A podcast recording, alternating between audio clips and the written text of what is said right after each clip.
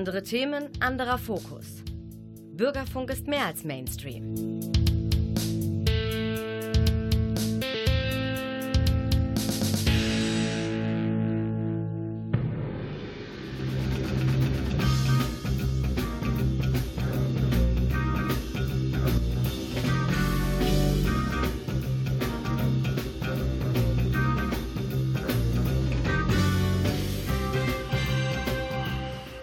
Guten Abend, meine Damen und Herren. Das Theater Münster ist wieder da. Herzlich willkommen zur Spielzeit 2019-20. Seit einigen Tagen ist das Haus an der Neubrückenstraße 63 wieder geöffnet und viele spannende neue Produktionen warten auf Sie. Auf einige möchten wir heute Abend für Sie blicken und zwar ganz speziell aus der Sparte Musiktheater. Wer wäre da kompetenter als Ronny Scholz, der Musiktheaterdramaturg, der Ihnen die ersten vier Produktionen des Hauses im Musiktheater vorstellen wird?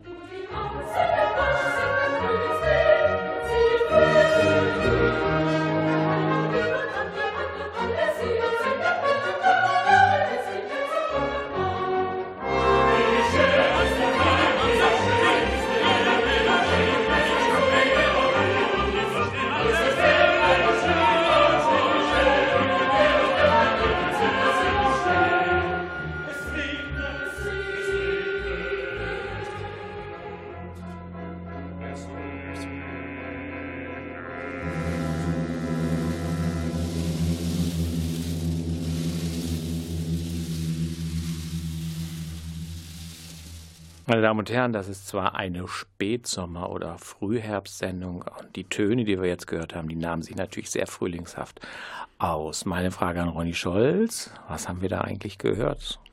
Wir haben gehört den Eingangschor, das erste Ensemble der musikalischen Posse Iolimba, äh, die an zweiter Stelle in der Spielzeit Premiere haben wird und ähm, diese schlagerhafte Melodie, die sich da mit der ersten Wiederholung bereits einbrennt, ist ein bisschen auch eine Art Credo für das gesamte Stück, denn diese Musik versucht oder verkauft uns eine Fröhlichkeit, aber hinter der eine Maske der einer sehr spießbürgerlichen Gesellschaft äh, lauert. Mhm. Also die, das ist ein sehr, sehr großer doppelter Boden. Ja, ich nehme Maske mal als Stichwort. Erstmal quasi zurückzugehen, denn Julimba ist ja die zweite Produktion, Julimba oder die Grenzen der Magie im Musiktheater des Theaters Münster.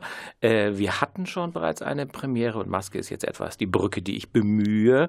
Äh, ein Maskenball von Giuseppe Verdi, natürlich ungleich bekannter als äh, Julimba, nichtsdestotrotz für diejenigen, die sagen, ich habe jetzt keine Lust, irgendwie bei Wikipedia oder im äh, Opernführer nachzusehen. Sag doch mal zwei, drei Sätze zu dem Werk, zum Inhalt, äh, zur Bedeutung auch. Ja, sehr gern.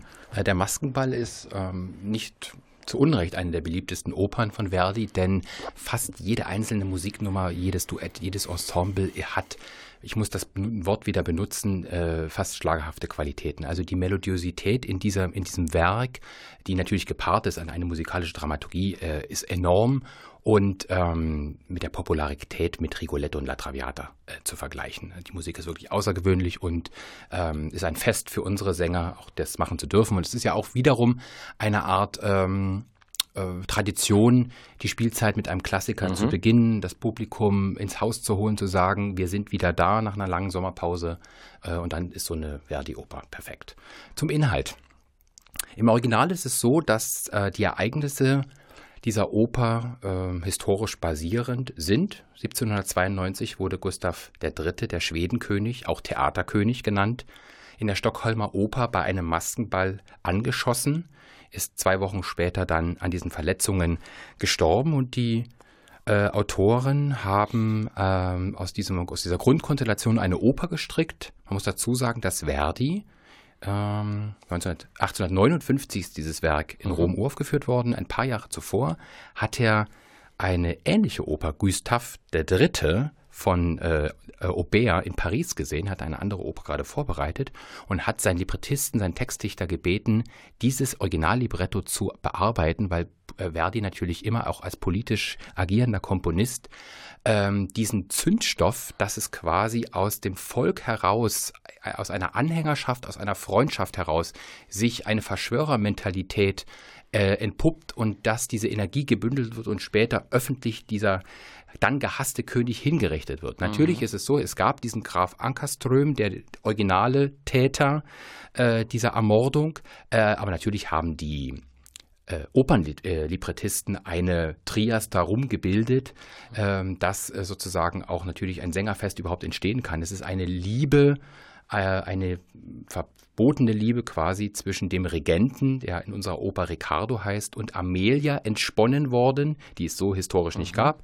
Äh, und Amelia ist eben die Frau von Renato, sein bester Freund, sein Getreuer, eine Art Minister, muss man sagen, der ihn schützt, der ihn auch warnt, ähm, der aber dann den Betrug, äh, ja, der Zeuge dieses Betruges mhm. wird, sehr leibhaftig und sich dann den Verschwörern äh, annimmt und äh, es, wird eine, es gibt eine Art Wahlurne, eine Art Wahl Ausschuss und Renato wird dazu erkoren, der Mörder von Riccardo zu sein und es wird passieren. Er wird den ehemaligen Freund töten. Mhm. Kann man das so ein bisschen mit der politischen Realität des 19. Jahrhunderts verzahlen? Mitte des 19. Jahrhunderts, Nationalstaatenbildung, Nationalismus, Absolut. Ermordung des Herrschers. Absolut. Gib uns doch mal ein paar historische Brücken. Ja, die, sehr gut. Äh, denn ähm, in der Werdung oder mit der Werdung der Oper wurde natürlich Verdi immer wieder konfrontiert, dass genau das, was du gerade beschrieben hast, politische Realität war.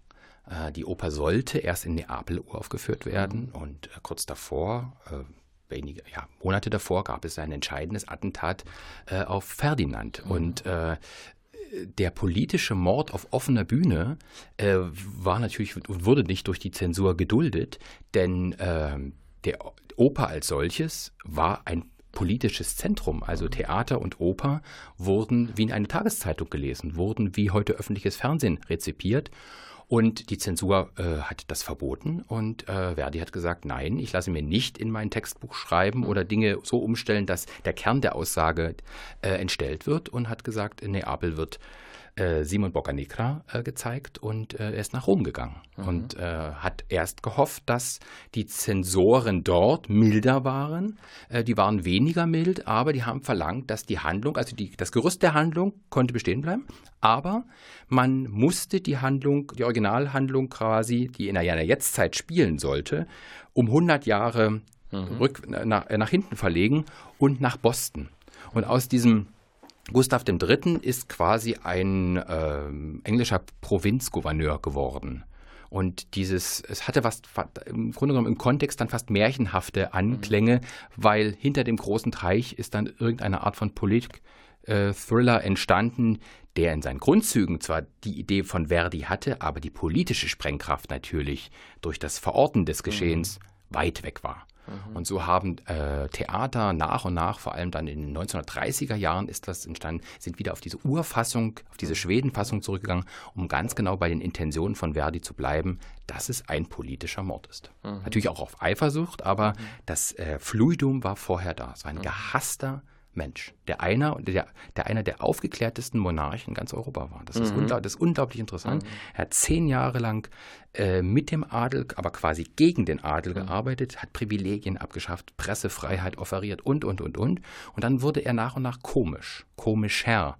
Und das fast zum Überlaufen, das muss man sich mal wirklich vorstellen, äh, hat, äh, als fast zum Überlaufen kam, äh, weil er seinen Menschen, seinen Untertanen, das Brennen von Brandwein verboten Ach, hat. Aha. Und da kippte quasi die Stimmung. Die Stimmung und da war es, man gegen ihn. Also sozusagen mm. wirklich als, als, als letztes, mm. das letztes Pulverfass, mm. was man noch aufbauen musste. Mm. Und es sind so viele Ereignisse nach und nach äh, hochgekocht, die sich dann in diesem Graf von Ankerström entladen haben und zu diesem Attentat auf dem Maskenball führte. Deswegen der Titel. Ja, ich war ehrlich gesagt sehr angenehm überrascht, weil ich endlich mal keine politischen Aktualisierungsversuche in dieser Inszenierung gesehen habe äh, und man mich nicht irgendwie wieder belehren wollte, sondern ich habe es wirklich so auch aus so einem Kostüm Festrausch, äh, habe ich was übersehen oder äh, habt ihr euch jetzt wirklich gar nicht, was ja wirklich auch das Krampfhaftes habt, irgendwie nicht versucht, das quasi in unsere Gegenwart rüberzuholen, Bezüge herzustellen, Analogien, uns irgendwie belehrt zu entlassen? Oder habe ich es nur nicht gesehen? Also die Belehrung hat erstmal nicht stattgefunden, weil Gut. das Stück als solches äh, so stark in seiner Dramaturgie ja. ist, dass mhm. ein wie immer mitdenkendes Publikum äh, tagesaktuelle Dinge für sich herauslesen kann, egal in welcher mhm. Art von Gewand. Das kann man kostümhistorisch zeigen, das kann man mhm. heutig zeigen, neutral zeigen. Eine Aktualität ist drin, dass mhm. irgendwann eine Zeit vorbei ist, dass man die dann so lösen muss und dass wir das Gott sei Dank nicht mehr haben, sondern über Wahlen äh, Regenten abwählen. Da sind wir äh, toi toi toi, äh, Gott sei Dank darüber hinweg. Aber ähm, wichtig war äh, dem Regisseur Marc Ardon, die Theatralität der Originalfigur, mhm. Gustav III., mhm. äh, auf die Bühne zu holen, der in ganz Europa verschrien war als der mhm. Theaterkönig. Seine eigen, der wurde in einem Theater getauft, in einem ehemaligen Theater. Ähm, seine Mutter äh, hat das Trottingheimer Barocktheater mhm. bauen lassen. Er hat die, er ist Bauherr der Stockholmer Oper. Und ähm, er war in Europa verschrien als ein Regent, der nicht regierte, sondern wirklich Theater spielte, der in seinem Privattheater saß und die Opern von Gluck äh, sich ansah und sich daran delektierte und äh, sagte, das läuft doch alles hier. Wo ist denn das Problem? Ich bin König, ich bin Regent. Was, also dieses Fluidum war einfach gegeben. Und dieser, diese Realitätsferne, die war dem Regisseur Marc Andron sehr, sehr wichtig, äh, um eine Art Schlüssel zu geben, warum es mhm. diesen Aufstand gibt. Weil man ihn immer wieder mhm. zwingt, sei tätig. Du bist, der Gustav III., in einem Krieg gegen Russland. Du bist in einem Krieg gegen Dänemark. Die äh, Männer fallen, die Soldaten fallen. Das Volk wird irgendwann, das, die Stimmung wird kippen. Mhm. Und er sagt immer wieder, es wird mir nichts passieren, mhm. flüchtet sich in seine theatrale Welt. Mhm. Ähm, er hält sich Augen, Ohren, den Mund sowieso zu und ähm, er baut sich eine Scheinwelt auf. Und mhm. das war die Idee der Inszenierung, wie sich diese Regenten durch ihre Macht abkapseln können, dürfen, sollen, aus deren Sicht und den Boden zum, zur eigentlichen Aufgabe, zum Volk, zum, in dieser mhm. Vertreterschaft, in der sie stehen, verlieren. Mhm. Das, ja, ja äh, eine Frage zur Inszenierung oder überhaupt zur Bühne. Es gibt ja sozusagen zwei Spielebenen. Links ein Schmink, ein Garderobentisch. Wer sitzt da? Was passiert auf der Hauptbühne? Also für diejenigen, die es noch nicht gesehen ja. haben, mal kurz erklärt, äh, wie er das konzipiert hat und wie dies sich miteinander verbindet, verzahnt. Ja, dieser moderne Regent äh, besitzt also eine Art Privattheater, Privatprobebühnen etc. Und wir beginnen das Stück quasi in seiner Garderobe. Also mhm. er ist an einem Schminktisch, ein übergroßer Schminkspiegel. Ähm, er hat mit Unterlagen dabei, die er bearbeiten muss, aber er ist dieser Arbeit überdrüssig. Er legt die beiseite und schaut sich, hat ein Heft in der Hand, ein, ein Textbuch in der Hand, äh, Eugène Scribe, Gustav III., also die Originalvorlage für diese Oper. Und ähm, Gustav III. ist, das, der historische Gustav III. ist sein großes Vorbild und ähm, er schlüpft in diese Rolle und er zwingt quasi seinen Hofstaat mhm, mhm. bei diesen morgendlichen Audienzen mit Bittschriften und Ablehnungen etc. Theater zu spielen. Mhm der Hals wächst. Ja. Oh. Meine Damen und Herren, wenn Sie später eingeschaltet haben, das ist Ronny Scholz, der gerade den Maskenball vorgestellt hat, seit einigen Tagen im Spielplan des Theaters Münster. Musik jetzt aber nicht von Verdi, sondern, das ist für uns so ein bisschen der rote Faden, äh, von Aus Iolimba. Er tönt jetzt und Ronny Scholz erklärt uns danach, was wir gehört haben. Magie, Magie, wie wunderbar, wie du geheimnisvoll am lichten Tag, unbegreiflich, unergründlich, rätselhaft. Magie, Magie, wie wunderbar, wie dunkel.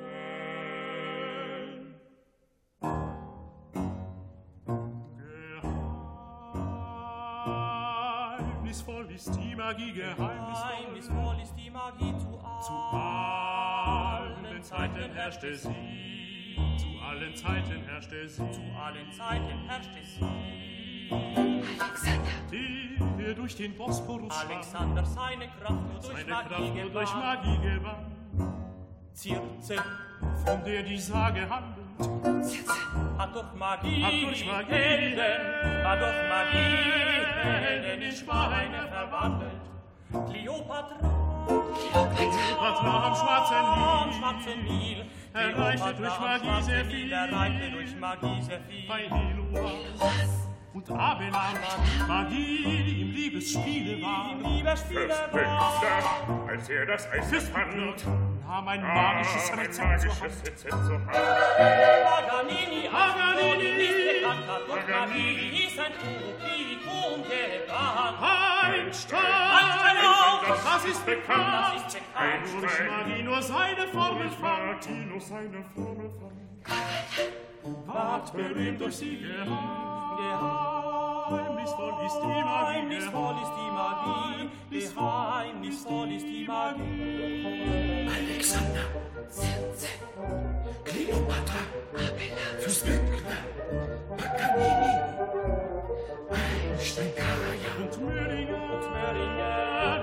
Fall betreibt mit der Magie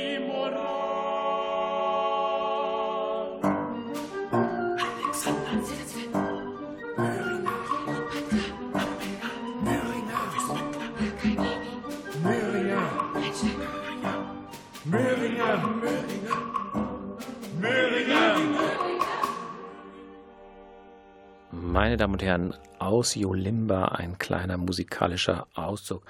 Ähm, Ronny Scholz, A, was haben wir da gehört? Und B, hier im Untertitel steht musikalische Posse. Wo gehört denn die Musik, von wem die ist und wer die Vorlage geschrieben hat, dazu später. Wo gehört das denn eigentlich hin? Wir hörten gerade die zweite Nummer aus der Oper, aus der musikalischen Posse, wie die Autoren sagen, was immer das ist, wenn wir gleich darauf zu sprechen mhm. kommen. Ähm, die Macht der Magie. Und ähm, Julimba, du sagtest gerade, oder die Grenzen der Magie, ähm, beschreibt in einem Stück nur eine Stunde 20 Minuten lang einen Erfinder Möhringer, mhm. der die Liebe hasst. Warum? Das sagt denn der von nicht. Gesetzt, ich glaube, glaub, das ist für ihn amoralisch. Okay. Und jede Art, jede Spielarten von Liebe, also auch die betrügerische Liebe oder die welche, also generell die, ähm, die, die zwischenmenschliche äh, Kommunikation auf einem, auf einem emotionalen Wege, mhm. die kritisiert er. Mhm. Äh, ob das die körperliche, die platonische oder was auch immer, also diese Nähe der Menschen, mhm. die nicht über Zahlen oder Fakten zu erklären ist. Mhm. Und äh, dieser Möhringer erfindet eine Maschine, nennt die Julimba. Und Julimba ist quasi eine Art falsches Anagramm zu Olympia. Ah, okay. Und auf mhm. einmal, Limba oder die ganze Magie, sind wir bei E.T. Hoffmann, wir sind mhm. bei Hoffmanns Erzählungen, wir mhm. sind bei dieser berühmten Puppe, äh, die halb Mensch, halb Automat ist. Und die Aufgabe dieser Puppe ist, alle Männer zu töten, mhm. die das Wort Liebe aussprechen. Aha. Und deshalb besingen also diese drei, alle, genau, mhm. genau. Und deshalb besingen diese drei Herren im Stile der Comedian Harmonist mhm. äh, ein wenig ähm, äh, dieses, also Erzähler auch im Stück mhm. fungierend, äh, quasi die, diesen, diesen Erfindergeist und was man mit Magie, mit magischen Mitteln, Erfindung plus, mhm. also Physik plus Zauberei, wie diese Puppe äh, quasi oder diese, dieser Automatenmensch entsteht. Mhm. Das ist ja so ein bisschen, bisschen Operette, bisschen Musical, bisschen Oper, bisschen Singspiel, mhm. ein bisschen komisch, ist alles drin. Ja. Kann, was ist das für eine Musik? Wie, wie würde man als Musikwissenschaftler die einordnen?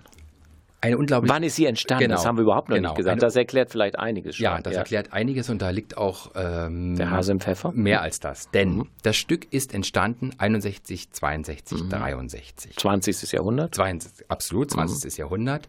Es ist uraufgeführt worden in der Spielzeit 64, 65 im Staatstheater Wiesbaden. Mhm.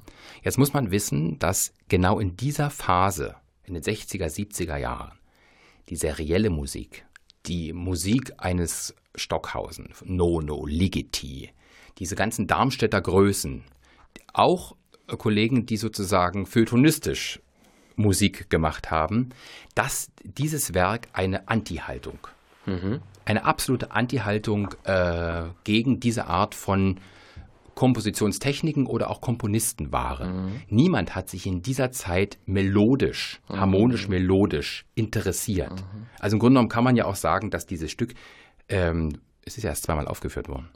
64, 65, dann wurde es nochmal überarbeitet. Mhm. 1970 ist die letzte szenische mhm. Aufführung. Mhm. Also wir spielen das Stück 50 Jahre später jetzt wieder in Münster. Das ist eine mhm. Wiederentdeckung. 1990 mhm. ist es mal konzertant gezeigt worden. Das ist von der Bildfläche verschwunden, weil es quasi wie ein Dinosaurier den, ja, den Meteor Meteoreinschlag überlebt mhm, hat. Aber, und das ist das Spannende, er hat sich ja bewusst quasi gegen diese musikalische Strömung gesetzt, weil er sagt, dass das Unterhaltungstheater auf Niveau quasi nicht mehr vorhanden ist, mhm. beziehungsweise über dem Teich mhm. in den Staaten mit der Rest an Broadway, also mit dem, äh, nicht der Rest, der Rest an Operettenkultur quasi in den Broadway hinübergegangen ist und dort eben mit großem Erfolg Musicaltheater äh, betrieben wird. Aber genau, dass diese Art des ähm, ambitionierten Unterhaltungstheaters ausgestorben ist. Warum eigentlich? Also nach den Theoretikern damals. Warum? Warum? Ganz, ist ganz einfach. Denn ähm, alle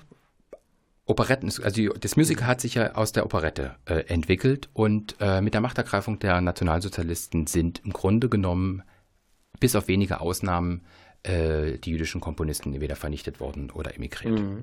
Und sie sind in, wiederum in erster Linie in den Staaten gelandet und haben ihre Erfahrungen ähm, äh, in, in diese Stücke hineingebracht und eine neue Kultur des, Musik, des musikalischen Unterhaltungstheaters dort erschaffen. Aber, und das ist das Interessante, aus dem, aus dem Urgeist der europäischen Musiktradition. Mhm. Und äh, im Grunde genommen nach 45 wurden ja Operetten ähm, ja, himmelsgleich verklärt. Also mhm. niemand hat sich da interessiert, was da wirklich verhandelt wurde, mhm. sondern man hat sich, es waren Konzerthallen, gab es nicht, äh, die waren zerstört, es waren Theater sind erst neu entstanden, etc. Das heißt, der Rundfunk hat Aufnahmen produziert, die sich ähm, geschmacklich fast dem einem, einem Vorstufe des Schlagers ähm, annähern und die Aktualität, die Bissigkeit, die politische Relevanz des Operettenstoffes völlig beiseite mhm, gekehrt. Mhm. Und im Grunde genommen, ähm, Gott, jetzt gibt es Gott sei Dank äh, Kollegen wie Barry Kosky, die seit vielen, vielen Jahren äh, Großes für dieses Genre tun und die Idee der Operette wieder zurückführen, mhm. als im Grunde genommen ja politisches Kabarett. Mhm. Und äh, das macht wiederum Killmeier und äh, Tankred Dorst. Mhm. Also Tankred der Dorst. jetzt als Name natürlich geläufiger ist als der Killmeier. Genau so ist es. Ja. Ähm, die, die, diese wunderbare Posse ersonnen haben, also als, aber als große, ja, als große, ähm, großer Spiegel einer wirklich überkommenen spießbürgerlichen Gesellschaft. Also ähm, interessant ist, dass er die musikalischen Wurzeln eher aus der französischen Oper schöpft. Mhm.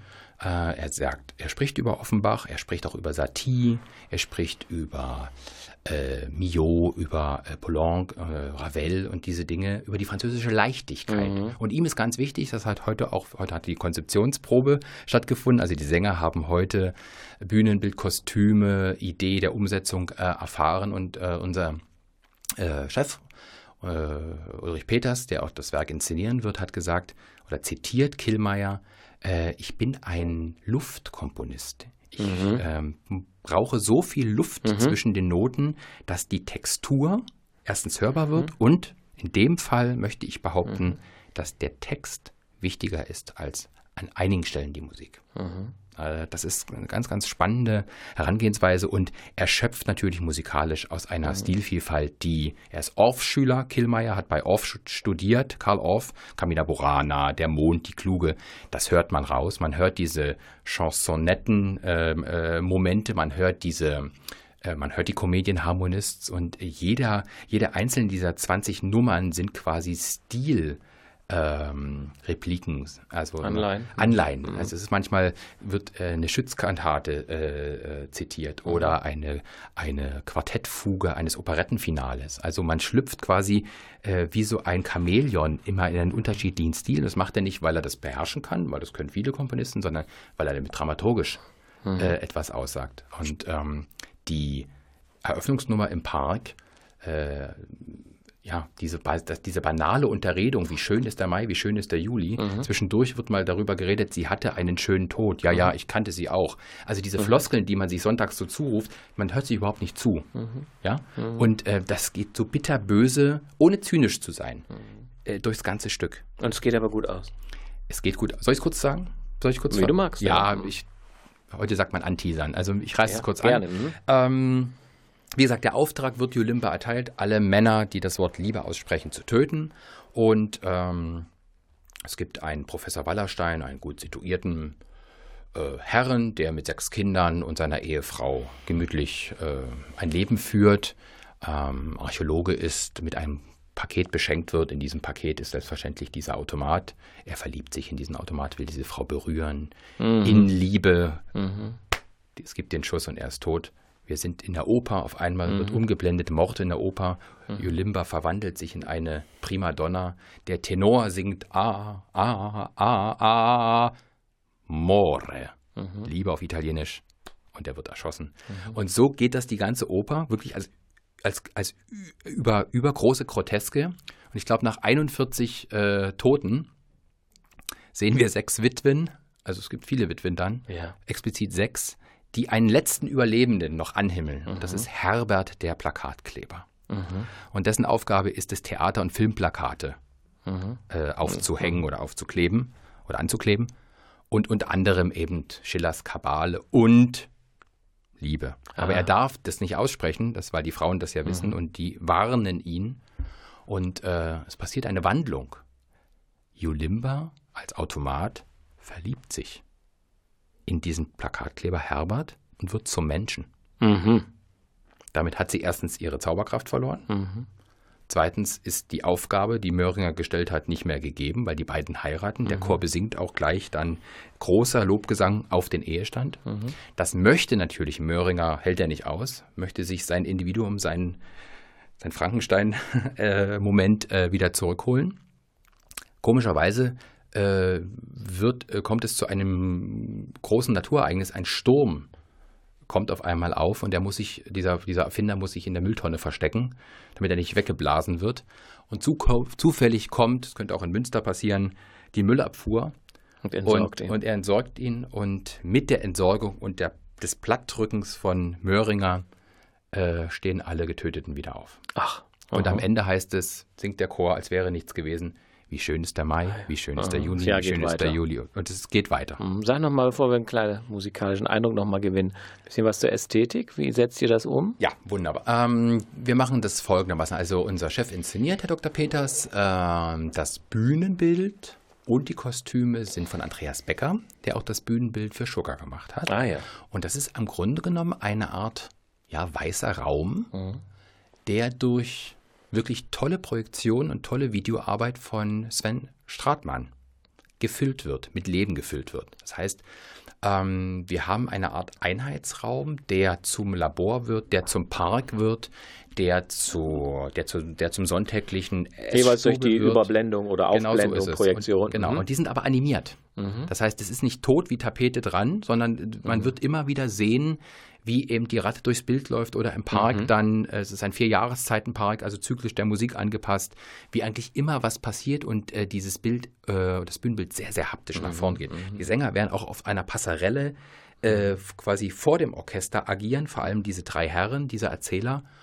Und äh, es wird auch der Musik entsprechend sehr, sehr viel auch chorische äh, mhm. Choreografie geben. Mhm. Also es ist, Act, es ist ein actiongeladenes Stück. Münster was Neues, was Ungewöhnliches, was lange nicht gehört ist, ne? Ja, und ja. Ähm, deswegen werden wir es auch auf Blu-ray, ja. auf DVD festhalten. Ja, dann hören wir mal noch mal rein.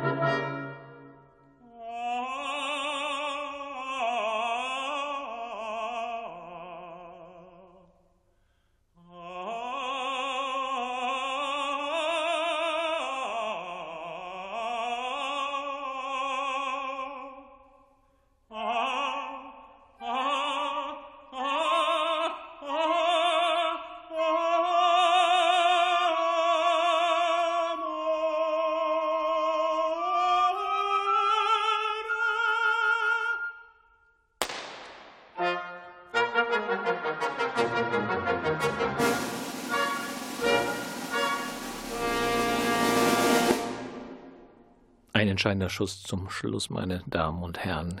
Yolimba, die Grenzen der Magie. Eine ungewöhnliche, ein bisschen exotische, außergewöhnliche Operpremiere Ende Oktober am 28. 19.30 Uhr im Großen Haus. Jetzt wollen wir noch zwei weitere Produktionen, dann haben wir fast schon die Hälfte der Spielzeit und freuen uns auf eine nächste Sendung, wo wir dann die restlichen Produktionen vorstellen. Anatevka, das kennt natürlich jeder. Anatevka, ja, regelrechte Ohrwürmer sind einem sofort im Kopf. Ähm, das wanderte auf den Spielplan. Warum? Weil ihr mal so einen richtigen äh, Musical-Klassiker bringen wolltet. Wie kam es auf den Spielplan, Ronny Scholz? Wir haben das Personal. Gut. Wir haben Tevi und Golde. Mhm. Äh, Wer werden das oder darf man es nicht verraten? Gregor Dalal, Susanne ja. McLeod. Passt, ne? Perfekt. Ja. Wir mhm. haben Zeitel, wir haben Hotel, wir haben Chava, die wird ein Gast sein, okay, aber im Grunde genommen ist Anatevka ein erstmal ein Stück, ein, ein Musiktheaterstück, ein Werk, ein Buch mhm. seiner, in seiner, von seiner Geschichte her, ähm, was man immer wieder spielen kann und auch muss. Ähm, du hast über die Musik gesprochen, auch da werden wir äh, jetzt heute nichts anspielen, aber wenn ich einmal reich wäre, mhm. äh, ist da so ein Gassenhauer und noch viele, viele mehr, ähm, die natürlich äh, einem Publikum bekannt sind. Und es ist 1991 das letzte Mal gespielt worden. Hier in Münster. Hier in Münster. Aha. Und es ist sehr, sehr lang her. Mhm, absolut. Und äh, dann wird es Zeit. Und wie gesagt, wir haben ja immer äh, Musicals, die quasi äh, mehr schauspiellastig sind, mhm. die über, äh, die mit Gästen oder mit den Schauspielern gemacht werden. Mhm. Und äh, an der Tefka haben wir uns entschieden, so ein Musical, das man auch eben gut mit einem äh, mhm. Musiktheaterensemble, auch mit mhm. Opernsängern mhm. machen kann. Und also ich meine, Gregor Halal als Tevier Mhm. Hat man sofort ist, vor Augen. Ist eine Punktlandung. Mhm, mhm. Das ist ja nicht nur fröhlich, dieses Stück und der Stoff und alles. Ne? Das hat ja auch viele doppelte, dreifache Böden. Vielleicht kannst du ein paar Mal aufschlüsseln. Das Interessante ist, ich, wenn ich das äh, aufgreifen darf, wir haben gerade vorhin darüber gesprochen, dass, äh, wie das Musical entstanden mhm. ist. Und ähm, Interessant ist, dass die Autoren, vor allem Joseph Stein, der Buchautor, und auch Jerry Bock, der äh, Komponist, aber auch der, der Dichter der, der Lyrics, äh, Harnick, gesagt haben, wir haben im Grunde genommen die Geschichte unserer Eltern und Großeltern mhm. auf die Bühne gebracht. Mhm. Das sind alles drei Juden, die in der Nachfolgegeneration quasi äh, aus der Emigration mhm. heraus mhm. äh, sich dieses, diese Mittel erarbeitet haben und diese Fluchtmomente, das mhm. waren russische äh, Juden. Es spielt in welchen Jahren? Nochmal kurze Erklärung. Also es spielt um 1905 äh, im Original quasi. Es sind äh, europäische äh, Ostjuden, mhm. die äh, in einem kleinen Dorf wohnen, Anatevka. Das wäre, also ist heute die Ukraine, die Ukraine mhm. Äh, damit gemeint. Und äh, ja, die wie ein Fiedler auf dem Dach leben. Mhm.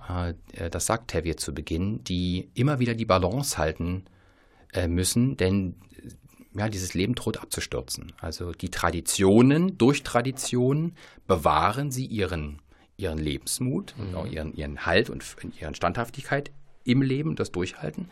Aber immer wieder werden sie eben auch politisch äh, an den Rand äh, der Existenz bedrängt, denn russische Progrome äh, finden in diesen Regionen mhm. statt, ähm, die die Menschen zwingen, diese Städteljuden zwingen, äh, Anatevka zu verlassen und zu emigrieren. Mhm, mh. Und das ist äh, Zar Nikolaus II. Äh, ganz explizit, also es ist ein historisch, auch das ist ein historisches Vorbild und mhm. die, die, das Musical basiert ja auf äh, Scholem Alechims äh, Erzählung, Tevi der Milchmann. Da waren es mhm. im Original waren es sieben Töchter. Mhm. Bei uns hat er noch fünf. Auch das ist äh, mhm. für äh, Tevye genug. Aber das ist ein politisches Stück und es ist ein mhm. Musical, welches, und das ist das Geniale an diesen Stücken, ähm, zeigen kann oder zeigt, was eben Musical auch ist. Mhm. Wem überantwortet ihr die Regie? Wer macht Regie? Eine junge Kollegin, die okay. noch nicht am Haus war, Nilofa K. Münzing. Oh. Gibt es da äh, schon so erste äh, Ausblicke auf das Konzept, was sie sich so ästhetisch vorstellt, ja, was ihr verraten dürfen? Die gibt es schon. Also wir werden nicht in eine Folklore- und Folklorismus-Falle tappen. Mhm, kann man ja leicht bei dem. Ganz, Stück ganz schnell und dann wird es auch äh, unglaublich kitschig mhm. und äh, man generiert damit einen Abstand und man hat das Gefühl, man, man taucht in so, ein, in so einen Märchenstädtel ein äh, und die Authentizität dieser Figuren leidet unmittelbar da, da, darunter, denn es ist eine Geschichte, die ähm, eben nicht per se das Auswandern und das Verlassen von Anatevka äh, erzählt. Das ist im Grunde genommen der Schluss am Ende, also ein nicht Happy End, ein sehr melancholisches, tragisches Ende, sondern es geht eigentlich in dem Stück darum, und deswegen ist es auch so unglaublich aktuell und heutig, dass eine Kindgeneration, es sind immerhin ja fünf, explizit dann auch in dem Stück dann drei, die im heiratsfähigen Alter sind, eine Kindgeneration sich gegen eine Elterngeneration stellt und sagt, es ist schön und gut, dass ihr in diesen Traditionen groß geworden seid oder mit diesen Traditionen. Aber es ist nicht richtig, dass man die nicht hinterfragen darf. Und ich möchte denjenigen äh, heiraten, den ich liebe und mhm. nicht durch eine Heiratsvermittlerin Jente äh, mir einen Kerl hier an Bauch binden muss und damit mein Leben. Wenn ihr so verheiratet mhm. worden seid, schön. Wir mhm. hinterfragen das. Und das mhm. macht quasi diesen Zwiespalt im Stück mhm. aus. Denn Tevye, der ja immer wieder monologisch oder dialogisch mhm. mit Gott, mit seinem Gott äh, spricht, äh, sagt, äh, ist verzweifelt, weil er will an diesem Leben festhalten, an diesem tradierten Leben festhalten, weil es ein weil, weil es dieser ganzen Gesellschaft Kraft gibt, aber gleichzeitig will er liebend für seine Töchter da sein. Mhm. Und er erlaubt sozusagen nach und nach äh, und öffnet dieses Traditionsfenster. Und diese junge Generation, wie gesagt, hinterfragt. Mhm. Und es darf eben der arme Schneider Mottel geheiratet werden und nicht der alte, im Stück beschrieben, wenig Haare, dick, reiches Geldsack Laser Wolf, der eine Kneipe besitzt. Mhm. Also es wird nicht mehr vermittelt. Oder ähm, Percik als Student, als politisch agierender Student aus der Großstadt kommt in dieses Dorf und sagt, sag mal Leute, wacht ihr nicht auf, lest ihr nicht die Zeitung? Wisst ihr denn überhaupt, was da passiert außerhalb eurer Blase? Ihr müsst aufstehen. Mhm. Und eine Tochter will diesen heiraten und wird diesen heiraten und sie sagt ihrem Vater, ich weiß, was mit dem politisch passieren kann, wenn die den festnehmen. Mhm. Dann muss der nach Sibirien. Mhm. Aber ich liebe den und ich, ich komme dann mit. Mhm. Und der Vater lässt die, lässt, lässt die los. Lässt die los. Das ist mhm. berührend. Mhm. Und ähm, es ist ein Stück, was jeder im Publikum aus, jeder Sicht heraus, als Elternfigur, äh, als vielleicht heranwachsendes, ein heranwachsender Jugendlicher, als vielleicht Groß- oder Urgroßelterngeneration das mehrfach schon alles erlebt hat. Dass eine Generation, die heranwächst, quasi nicht ungefragt weiterlebt. Und es, äh, Anna Tefka, das, das Stück über Traditionen, Hinterfragung, Traditionsbrüchen, äh, ist zum Beispiel in einem Land wie Japan ja, mit der, seit der Uraufführung einer der wesentlichsten äh, Stücke, die überhaupt in dem Musicaltheater oder in Musicaltheater mhm. gezeigt werden, weil natürlich auch in so einem Land wie Japan reden wir nur über Kleidung, Tradition, ja, äh, äh, heute, das ist noch ganz unglaublich spannend, gibt es sogar Untersuchungen, sich Jugend zum Beispiel auch äh, ähm, äh, rebellisch im, im, im, Kleidungsstil ja auch äh, also einen Kontrapart gibt. Mhm. Also wenn man sich heute zum Beispiel japanische Jugendliche ansieht oder eine Generation davor, wie weit entfernt die von einer Kleidungskultur einer Erwachsenengeneration ist, da muss man sich nicht wundern, dass so ein Stück wie Anatevka dort, es gibt keinen Tag, sagt man in Japan, wo dieses Stück nicht läuft. Mhm. Muss man sich mal vorstellen. Mhm. Also diese Reibung zu sagen, wir hinterfragen das, das ist omnipräsent in diesem Stück. Mhm. Eine große Musik und äh, Tableaus, Orchester, Chor, Tänzer, Solisten. Mhm. Große, große Geschichte. Große Geschichte. Erzählt wird sie am 14. Dezember, da sind wir schon in der Vorweihnachtszeit. Jetzt noch mal kurz ein Blick auf den Februar. Dann haben wir etwa die Hälfte der Spielzeit. Der Fall des Hauses Ascher. Den Autor kennt man natürlich sofort. Alle guten Fans des äh, Krimis der Gruselgeschichte Edgar Allan Poe. Der Komponist ist natürlich nicht auch äh, ja, genauso bedeutend eigentlich. Das ist nämlich wer, Orni Scholz? Das ist Philipp Glass. Glass, ja. Sag mal, wie, wie kam es so, dass er sich dieses, dieses Stoffs angenommen hat? Das ist eine gute Frage, das weiß man in der Form gar nicht. Mhm. Es gab einen Kompositionsauftrag mhm. einer amerikanischen, also drei amerikanischen ähm, Theatern, auch ein, ein, es war ein studentisches äh, Theater auch dabei und es ist dann äh, 1986 in Massachusetts äh, mhm. äh, uraufgeführt worden mit großem Erfolg und, und das muss man fairerweise sagen, es ist eine Kammeroper, mhm. es sind auch nur zwölf Instrumente, es sind insgesamt fünf Sängerdarsteller auf der Bühne. Äh, das Stück lässt sich halt auch sehr gut machen. Also äh, die Oper oder die Umsetzung erzählt eins zu eins die Geschichte. Das kann man eben auch wiederum nicht sagen, weil hm. jetzt müsste ich dich zurückfragen, lieber Wolfgang, was ist denn die Geschichte? Also die Geschichte, die hm. Poe uns erzählt, ist, dass es noch ein Zwillings äh, also äh, Geschwister gibt, die Zwillinge sind, die dieses Schloss Ascher noch bewohnen. Mhm. Ähm, dieses Schloss sehr morbide ist, sehr, also fast baufällig, würde man heute sagen. Und ähm, dieser Roderick, der Bruder, krank ist, unglaublich mhm. krank ist, sich in Musik und Kunst flüchtet und ähm, erzählt wird, dass seine Schwester ebenfalls sehr krank ist. Mhm. Die aber irgendwie kaum auftaucht und als eine Art Gespenst dadurch mhm. das Schloss rennt. Und ähm, die stirbt, aber am Ende der Oper als großer Racheengel aus dem Grab aufsteht, vor dem Bruder steht und der an einem Herzinfarkt quasi stirbt. Mhm, ja. Und dann fragt man sich, wer mit wem und warum. Mhm. Das lässt ja alles offen. Mhm. Es ist mehr so dieses Gruselszenario, als Darum dass geht's. die Handlung so richtig. Und da sind wir im Kern. Ist, ja. Es gibt keine Handlung im Grunde genommen, ja, sondern aha. die Figuren, das wird kontemplativ, das, das wird verinnerlicht, atmosphärisch alles mhm. beschrieben. Und du mhm. als Regisseur, als Produktionsteam musst du dir quasi eine Handlung mhm. erfinden Denn wenn man den Po untersucht, äh, merkt man eigentlich, dass die Sprache von Po so gewählt ist, dass man weiß, dass diese Schwester schon lange tot war. Mhm, mh. Schon lange tot war. Mhm, Wir wissen nicht, wer mit wem diese Tochter, äh, diese Schwester da mhm. um die Ecke gebracht hat. Müssten wir eigentlich Halloween spielen, ne? Wäre es vielleicht das. Ne? Aber es ja, läuft, meine Damen und Herren, erst im neuen Jahr am 1. Februar. Meine Damen und Herren, das war hochgradig informativ. Ein erster Blick auf das Musiktheater in der neuen Spielzeit 2019-20. Wir haben Ihnen die ersten vier großen Produktionen vorgestellt in einer zweiten Sendung. Auch auf der Mitte der Spielzeit dann natürlich werden wir uns dann quasi den nächsten Inszenierungen zuwenden. Vielen herzlichen Dank fürs Zuhören. Wir haben Sie ein bisschen neugierig gemacht. Den Maskenball, den bekommen Sie quasi äh, ab sofort. Quasi können Sie Karten äh, erwerben. Jolimba müssen Sie noch ein bisschen warten. Die haben gerade mit den Proben äh, begonnen und so nach und nach verdichtet sich dann unser Spielplan. Das Schauspiel wartet aber auch mit interessanten Inszenierungen und denen werden wir uns bei der nächsten Sendung beschäftigen. Vielen Dank und tschüss bis zur Oktobersendung. Ciao.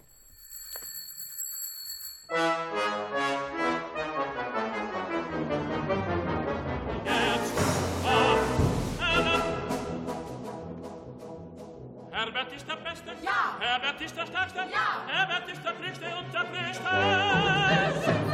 Alle rufen Herbert. Ja. Wir sind verrückt nach Herbert. Ja. Komm doch mit uns, Herbert. Ja. Herbert, der versteht etwas ja. von Herbert, ist der Beste. Ja. Herbert ist der Stärkste. Ja. Herbert ist der Klügste und der Klügste. Alle rufen Herbert. Ja. Wir sind verrückt nach Herbert. Ja. Komm doch mit uns, Herbert. Ja. Herbert, der versteht etwas von Herbert.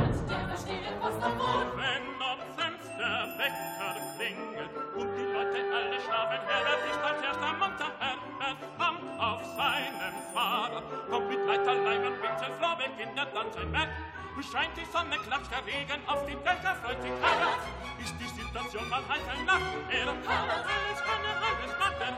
Das ist gut zu hören.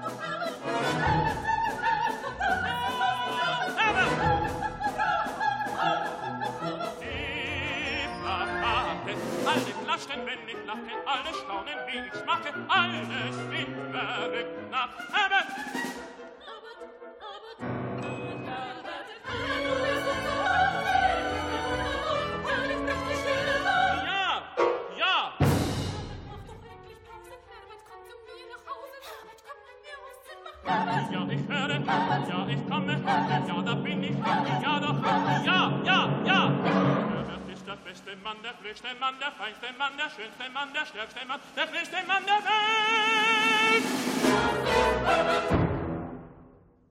Jetzt geht's ans Plakate kleben. Mord aus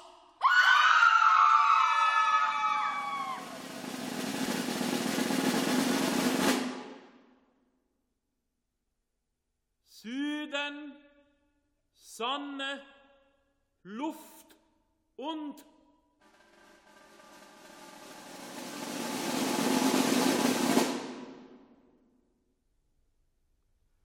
Ferienglück und Badefreuden, Sommernächte unter Palmen, ewig lockt der Süden schon ab neunzig Mark.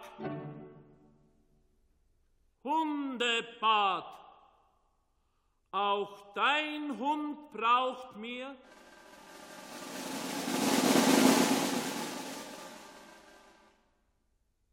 Ach, die braven kleinen Hunde, treu begleiten sie den Menschen, warten still, bis das Frauchen wiederkommt.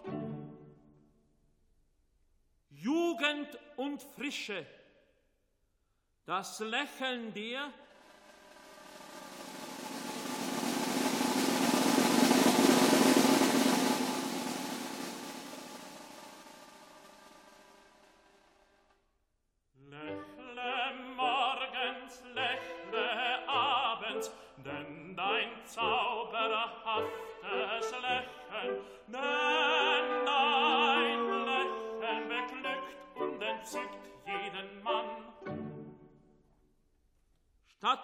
Stadttheater.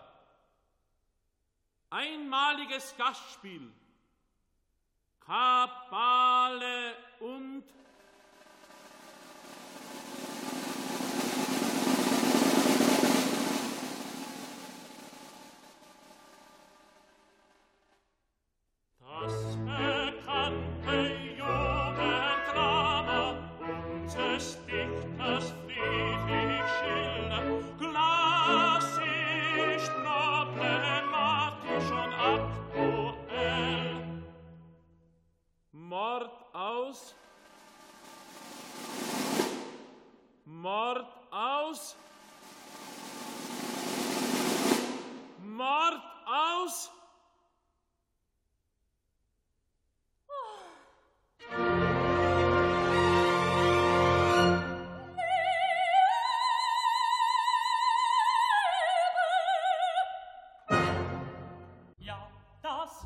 sind die Reste der Magie.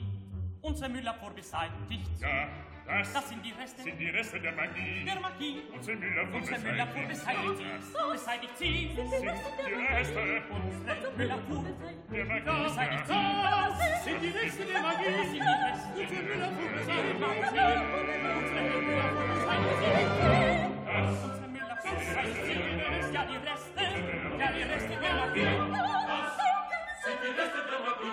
Unsere Müller vor beseitigt, sie beseitigt.